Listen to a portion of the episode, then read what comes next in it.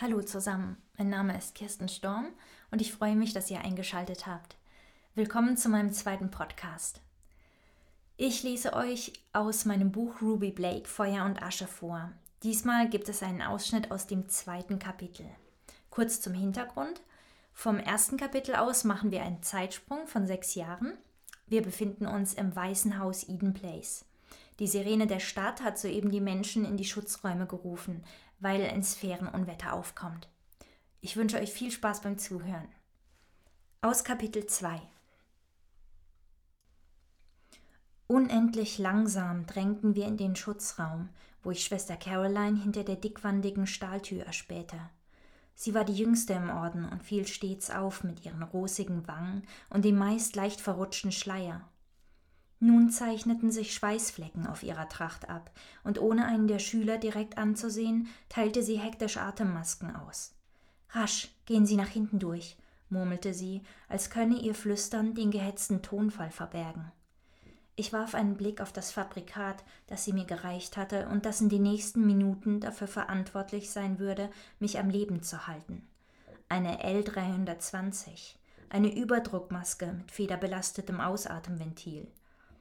Dadurch war der Ausatemwiderstand zwar erhöht, doch selbst wenn die Maske leicht undicht war, konnte keine ungefilterte Luft eindringen. Obwohl ich sie schon unzählige Male getragen hatte und im Umgang geübt war, empfand ich den Anblick stets als verstörend. Die dreiecksförmige Halbmaske wurde vor Mund und Nase angelegt. Zwei zylinderförmige Trichter zu beiden Seiten verliehen dem schwarzen Ungetüm ein befremdliches Aussehen. Sie lag feucht in meiner Hand da die Schwester sie soeben aus der Imprägnierflüssigkeit genommen hatte, die sie erst effektiv machte.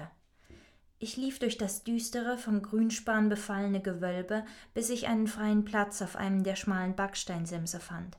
Mit hastigen Handgriffen setzte ich das schwere Modell auf und stellte die Steuerventile ein, um Atemluft einzulassen. Sofort ertönte das beruhigende Zischen des Filters, das sich mit dem der anderen vermischte. Die feuchte Gummimembran verströmte einen beißenden Geruch, und dennoch konzentrierte ich mich darauf, ruhig und gleichmäßig zu atmen. Ich fröstelte an der Mauer, deren stetige Grabeskälte selbst den sommerlichsten Temperaturen trotzte. Weder das Grollen des Donners, lauter diesmal. Viele Schüler hantierten noch an ihren Masken herum und schnallten Riemen enger, die Gesichter beinahe zur Unkenntlichkeit vermummt, Einige wenige blickten hinter fleckigen Sichtscheiben hervor. Ich sah mich um, versuchte mich von der heraufziehenden Gefahr abzulenken, indem ich die Modelle durchging, hinter denen im diffusen Licht der Glühbirnen bleiche Gesichter schimmerten. Kannst du mir bitte helfen? Celia Porter, ein Mädchen aus meinem Schlafraum, ließ sich außer Atem auf den Platz neben mir fallen. Klar, meine Stimme klang gedämpft unter dem Filter hervor. Ich half ihr, eine Tischey-Vollmaske überzuziehen, die zwei separate Glasfenster für die Augen freiließ. Ein zuverlässiges Fabrikat. Plötzlich erschütterte ein so heftiger Donnerschlag das Gemäuer, dass ich zusammenzuckte. Ein kollektiver Aufschrei hallte durch das Gewölbe. Celia fuhr wimmernd herum und umklammerte meinen Arm. Staub rieselte auf uns herab. Ängstlich starrte ich an die Decke hinauf. Oh Gott, wieso kommt es so schnell? presste Celia hervor. Ich begegnete ihrem Blick, weit aufgerissene Augen hinter kleinen milchigen Sichtfenstern. Erschrocken stellte ich fest, dass die Riemen ihrer Maske verrutscht waren. Mit zittrigen Fingern rückte ich sie zurecht. Keinen Atemzug später flackerte das Licht und erlosch. Für einen Augenblick versank alles in Finsternis. Hätte ich nicht Silias Finger um meinen Arm gespürt, hätte ich mir vorstellen können, plötzlich weit fort zu sein. Im nächsten Moment brach das Inferno los ohrenbetäubendes Krachen, als schlügen Riesen mit Hämmern auf die Stadt ein, übertönte selbst das allgegenwärtige Zischen der Ventile. Instinktiv duckte ich mich zusammen, mit steifen Gliedern zog ich die Beine an den Körper und machte mich so klein wie möglich. Ich spähte zu den gelbstichigen Fenstern hinauf, schmale Schlitze, durch die kaum Licht drang, zumal sich der Himmel innerhalb von Sekunden verfinstert hatte. Jeder Rift in Flux ging mit einem entsetzlichen Unwetter einher, das es unmöglich machte, sich draußen aufzuhalten. Die Gefahr, von einem Blitz erschlagen zu werden, lag innerhalb der Stadt bei 40 Prozent. Auf freiem Gelände wurde man zu 90 Prozent von einem der gigantischen Himmelsspeere gegrillt. Nur innerhalb der Schutzräume waren wir sicher. Ich zitterte, während die Kälte der klammen Steinmauer in mich eindrang, spürte die Vibrationen, ausgelöst durch die Naturgewalten dort draußen. Bang lauschte ich dem Krachen und Rumpeln über unseren Köpfen. Die Angst schnürte mir die Kehle zu, als ich das Tosen eines einstürzenden Gebäudes hörte. Das Licht, das durch die Fensterritzen hereindrang, flackerte wild im Widerschein der Blitze und tauchte uns in zuckende Schatten. Alle verharrten wie erstarrt auf ihren Plätzen. Gott wird uns vor jedem Unheil schützen. Daran musste ich mit aller Überzeugung glauben. Einzelne Passagen von Schwester Carolines innigem Gebet drangen zwischen dem infernalischen Krachen an mein Ohr. Die Finger ineinander gefaltet, presste ich den Kopf zwischen meine Arme. Ein greller Lichtblitz und der unmittelbar folgende Donnerschlag ließen die Wand hinter mir erzittern, und ich krampfte die Hände fester zusammen, kämpfte die Panik nieder, während die Minuten quälend langsam vorüberzogen. Die plötzliche Stille war so tief und allumfassend, als hielte die Welt den Atem an. Sie dröhnte mir in den Ohren und ließ sämtliche Härchen auf meinem Körper zu Berge stehen. Bitte lass uns diesen Riftausbruch überleben. Eine Glocke erklang. Drei Schläge. Schwester Caroline hatte das Zeichen gegeben. Ein Blinzeln bestätigte mir, dass sich das Giftgas in unseren Unterschlupf wand. Mit langen goldenen Fingern bohrte es sich durch Stein und Mörtel. Es besaß eine tödliche Anmut, die es schwer machte, den Blick davon loszureißen. Ich zog mich zu einer Kugel zusammen, kniff die Augen zu, bildete mir jedoch ein, zu spüren, wie der goldgelb schimmernde Dunst über meine Haut strich.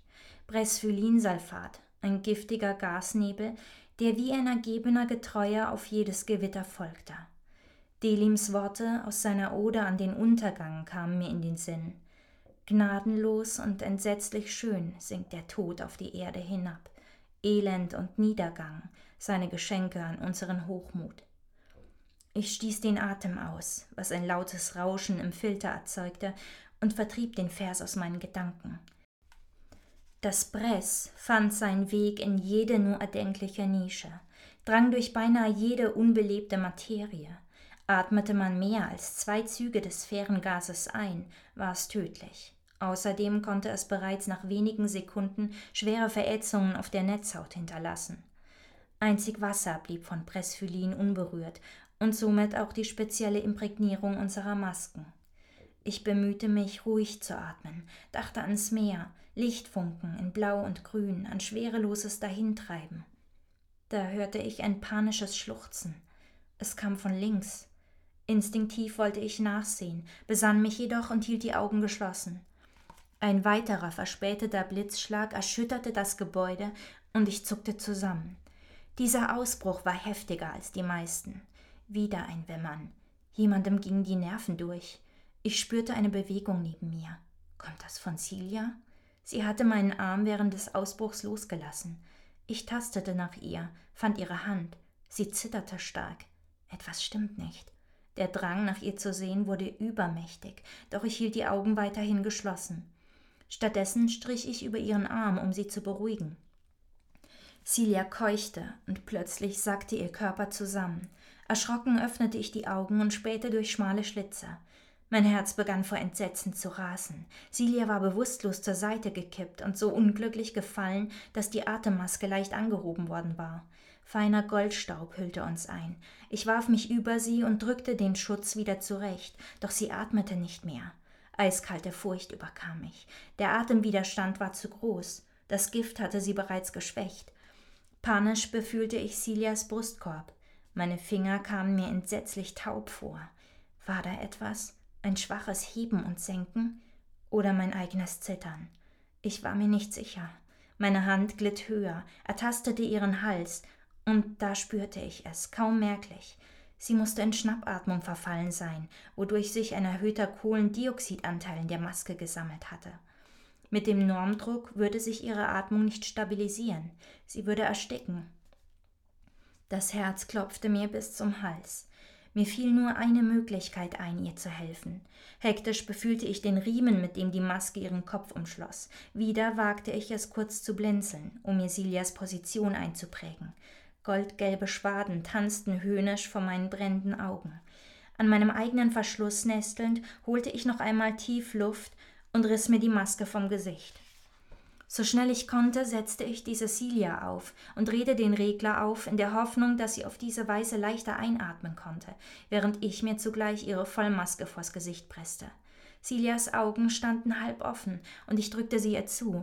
Da schnappte das Mädchen urplötzlich nach Luft und rührte sich. Mit wild klopfendem Herzen starrte ich sie hinter angelaufenen Scheiben hervor an, doch sie schien nicht aufzuwachen. Wie schwer ist sie verletzt? Ich versuchte das Beben zu unterdrücken, das durch meinen Körper lief, und betete, dass sie durchhielt. Die Hand auf ihre Augen gelegt, verharrte ich still in dem träge dahintreibenden Staubnebel, lauschte dem vereinzelten Donnern und wurde mir des Blickes bewusst, der hinter einem der wenigen Sichtfenster auf mich gerichtet war. Es dauerte noch vier unendlich scheinende Minuten, ehe die Glocke erneut dreimal geschlagen wurde und damit Entwarnung gab. Das letzte Donnergrollen war in der Ferne verklungen und ein heller Lichtschimmer stahl sich in das schmutzige Gewölbe. Ich riss mir die Tische vom Gesicht. Ich brauche Hill. Blake hat Porter die Maske abgenommen. Ein scharfer Ausruf, der die Stille zerplatzen ließ, übertönte mich. Das Mädchen, das ihn ausgestoßen hatte, stand mir schräg gegenüber, einen Finger anschuldigend auf mich gerichtet. Ich erstarrte. Cora. Das ist nicht wahr. Celia ist ohnmächtig geworden. Ich habe ihr. Du hast ihr die Maske heruntergerissen, mitten im Bress. Ich habe es genau gesehen, klagte sie mich lautstark an. Bewegung kam in die Anwesenden, Füße scharten auf dem Boden. Oh Gott, Celia! Fassungslose Rufe wurden laut und zahllose feindselige Gesichter wandten sich mir zu. Zwei Schüler beugten sich über die Bewusstlose und murrten zustimmend. Sie lügt, versuchte ich mir Gehör zu verschaffen, doch niemand hörte mir zu. Wolltest du sie umbringen? Bist du wahnsinnig? schrie Selene, eine von Coras Freundinnen. Deren Zwillingsschwester setzte sogleich nach und schürte das Entsetzen der anderen. Du hast sie wahrscheinlich schon auf dem Gewissen. So, ich hoffe, es hat euch gefallen und freue mich, wenn ich den einen oder anderen von euch neugierig machen konnte. Vielen Dank fürs Zuhören.